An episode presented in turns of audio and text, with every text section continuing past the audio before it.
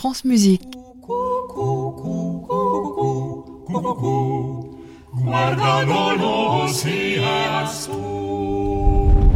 Heureux qui, comme Ulysse, a fait un beau voyage. Oh oui, On dirait qu'on est dans la salle d'un château. mais qu'est-ce qu'on fout dans un château? On était en train de répéter Tâchons de nous réjouir et de nous distraire. 1514. Le voyage musico-temporel des voix animées. En 1514, on a voyagé dans le temps. Épisode 10. Vous êtes comme Coup de théâtre.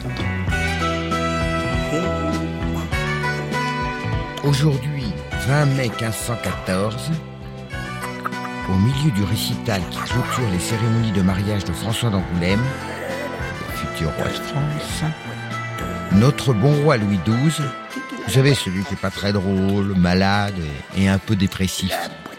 Donc, notre bon roi Louis XII a brutalement interrompu le spectacle. Oyez l'incudable aventure des chantres venus du futur. Mon cher Bussy, j'ai la boîte. J'ai la boîte. J'ai fort goûté euh, cette farce musicale qui m'a bien accaparé et m'a tant amusé que j'en ai oublié mes gouttes.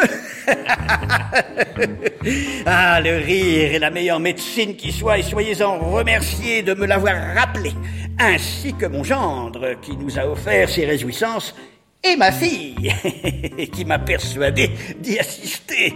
Cette boîte, cet objet extraordinaire qui a l'air inerte, mais qui dès qu'on le touche s'éclaire comme une pierre magique, je sais qu'il est à vous. Oui, c'est à nous, Majesté, plus précisément à Stérène. Eh bien maintenant, il est à moi. ah, incuidable. Regardez. Noir. Je le touche. Hop, il s'éclaire. Regardez, encore, hein Pourquoi tu Noir. Hop. J'ai peur que ce soit à cause de la musique qui n'était pas à son goût qui nous a interrompus. Et en fait, c'est le téléphone. Marguerite, vous étiez au courant de l'existence de cette pierre? Oui, Majesté. Et toi, François? J'étais au courant, mais je ne l'avais point encore vu. Ça vaut le coup d'œil, mon cher gendre, ça vaut le coup d'œil. Regarde. Noir, hop, il s'éclaire. et, et vous comptiez m'informer de l'existence de cet objet à quel moment? C'était notre intention, Majesté. Ne suis-je pas venu avec les chantres? Mais ces deux félons nous ont dérobé l'objet. À quoi cela rimait-il de vous parler de cet objet extraordinaire s'il n'y avait plus d'objet extraordinaire? Point ne suis félon, madame. Et c'est par dévotion pour votre personne et pour votre bien que j'ai fait cela. Pour vous libérer de l'emprise de ces drôles. Et nous vous en savons gré prévôt, ainsi qu'à Messire Bussy. Et sachez d'ores et déjà que pour vous remercier, vous officierez désormais à mon service. C'est trop d'honneur. Nous n'avons fait que notre devoir. Bussy, tu n'es qu'une crapule, tu ne perds rien pour attendre. Nous sommes sous la protection du roi. Vous ne pouvez rien contre moi, duchesse. C'est ce qu'on verra. Qu'est-ce que c'est? Des voix Elles sortent de la pierre Ce n'est rien, Majesté, je vais vous montrer. Ne bougez pas, j'arrive. Bussy a raison Il y a donc des gens qui vivent à l'intérieur Je t'ordonne d'arrêter cela Ah, ah, tu commandes à la pierre Comment fais-tu cela? Il suffit d'appuyer là, Majesté. Là? C'est ça. Allez-y, Majesté, appuyez. Oh, oh, oh, oh, oh, c'est diabolique. Des animaux. Vous entendez Des animaux qui chantent. C'est une chanson que nous avions enregistrée justement pour présenter le téléphone à François et à votre Majesté. Que vous aviez quoi? Qu'est-ce que c'est encore que ça? Ça, c'est le véritable miracle, Majesté. Vous permettez? Allô? Laurence, tu nous entends? Damien Les autres sont avec toi? On est là C'est la sorcière de la boîte. Le prévôt, il disait qu'il allait vous... J'étais morte d'inquiétude. Luc, Je suis là. il faut que je te parle. Laurence, je te présente Sa Majesté le roi Louis XII. J'ai mis sur haut-parleur. Salue-le. Le roi Louis XII, vraiment? Majesté, je vous présente Laurence Requia, ma compagne. Vous êtes bien chanceux, mon ami, de pouvoir mettre votre femme dans une boîte. Ce n'est pas une bouette, Majesté. Il n'y a personne dans la bouette. Et où est-elle, si point n'est dans la boîte Elle est très loin, Majesté. C'est juste sa voix qui voyage entre les boîtes. Entre les boîtes Il y a donc d'autres boîtes comme celle-ci Luc, il faut que je te parle, c'est important. C'est moi qui juge de ce qui est important, maraude. Et ce qui est important pour l'heure, c'est que je comprenne ce qui est en train d'advenir là. Et de m'assurer tout d'abord que je ne rêve point, car tout ceci présente toutes les fantaisies propres à certains rêves farfelus que je fais parfois. Prévost, pincez-moi. Moi Oui, vous. Voyez-vous un autre prévôt dans les alentours? Pincez-moi l'avant-bras, là. Je ne saurais, Majesté. Pince-moi, te dis, ou je te fais mettre à mort, ici même. Et messie du cœur. À vos ordres, Majesté. Aïe Oh, malheureux Tu m'as fait mal Mais je, mais je- je n'ai fait qu'obéir, Majesté. Je- Attention, Prévost Attention En tout cas, la preuve est faite. Point ne rêve. C'est folie. C'est folie. N'as-tu pas de corps? Es-tu juste une voix?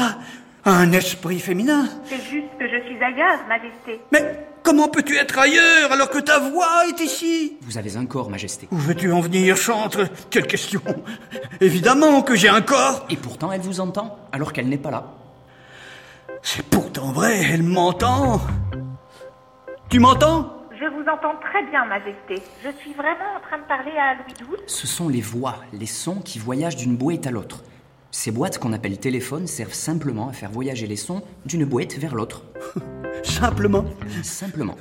Eh bien, moi, je ne trouve pas cela simple. Et même, je trouve cela fort compliqué. Ma voix, la voix du roi, pourrait donc voyager sans que j'aie moi-même à me déplacer. C'est ça, Majesté. Je pourrais envoyer ma voix à Milan pour euh, m'enquérir de l'administration du duché, par exemple, sans avoir à faire les puissants voyages. Ce serait bien pratique. Mais pour cela, il faudrait qu'il y ait une boîte à Milan. Or, il n'y en a pas. Non, Majesté. Keigne Il faudrait donc d'autres boîtes. Toi, la drôlesse, tu pourrais m'apporter la tienne. C'est impossible, Majesté. Et pourquoi cela? Parce qu'elle n'est pas dans ce monde, Majesté. Elle est dans un autre monde, un monde à venir. Le monde d'où nous venons. Si vous êtes venu, vous, pourquoi ne pourrait-elle pas venir, elle, avec l'autre boîte Pourquoi pas? Et m'éviter tous ces voyages exténuants qui ont fini par avoir raison de ma santé. Parce que nous ne savons pas très bien comment nous sommes venus, Majesté. Débrouillez-vous Je veux cette deuxième boîte. C'est tout. Il doit bien y avoir un moyen. Je te propose un marché. Tu m'apportes la boîte et moi de mon côté je m'assure que tes amis les chantres restent en bonne santé et même je les prends à mon service. Verboyez-nous un petit quelque chose pour montrer à la dame de la boîte euh, que vous êtes en bonne santé, que vous êtes heureux d'être à mon service. Verboyez, vous dis-je, ou je vous fais mettre au cachot. Ah non, pas le cachot. Guardandolo sia su, compadre debes saber que la más buena mujer radia siempre por orden, bien